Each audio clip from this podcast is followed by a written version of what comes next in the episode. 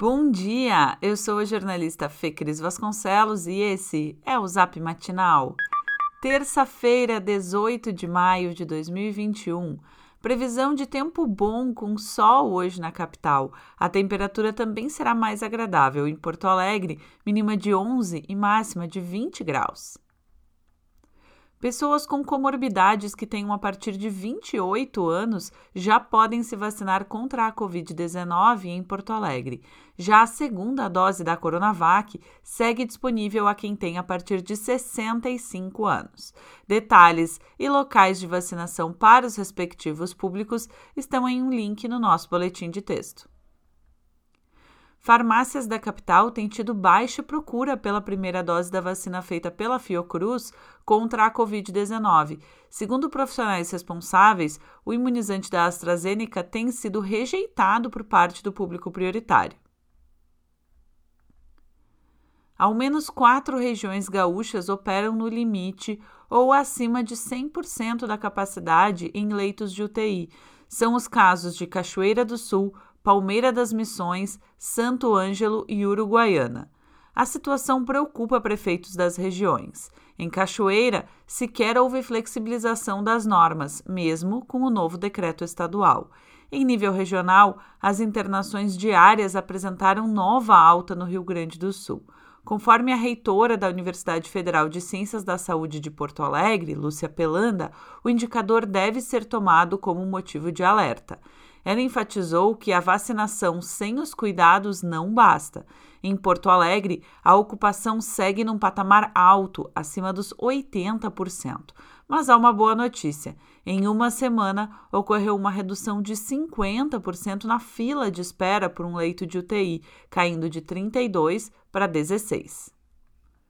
Após reunião que se estendeu até a noite desta segunda, o governo do Rio Grande do Sul irá realizar uma live hoje às 11 horas da manhã para atualizar sobre os primeiros avisos e alertas que serão emitidos às regiões do sistema 3As de monitoramento, que substituiu o plano de distanciamento controlado e está em vigor desde domingo. Ontem, uma reunião no gabinete de crise analisou sete avisos e cinco alertas já emitidos. Conforme GZH, as regiões para as quais foi pedida atenção foram Santa Maria, Uruguaiana, Santa Rosa, Palmeira das Missões, Pelotas, Caxias do Sul e Santa Cruz do Sul.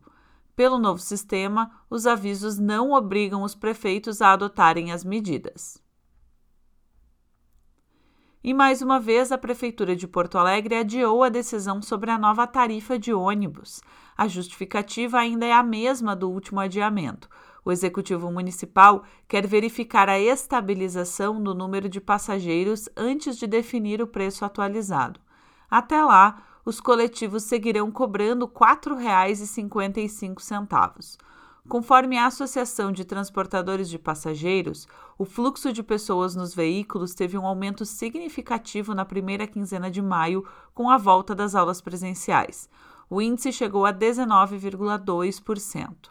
Ainda assim, há demora nas paradas, principalmente por conta da redução no número de ônibus desde o começo da pandemia.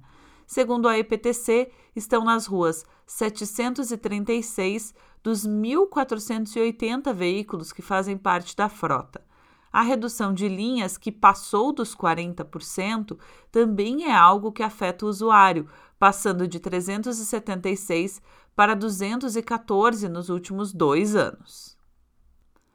Porto Alegre tende a começar a olhar com mais atenção para as águas que banham a cidade a Câmara aproveitou o projeto que cria a política hidroviária para o Guaíba, de autoria do vereador Moisés Barbosa, do PSDB. Em sua justificativa, o texto busca traçar estratégias para a qualificação ambiental, além de fomentar o turismo e desenvolver estratégias para o transporte hidroviário a oposição, que votou contra, argumenta que o projeto não especifica questões sobre sustentabilidade e regulamentação ambiental e afirma que o texto tem que ser mais bem discutido com os pescadores e usuários do Guaíba.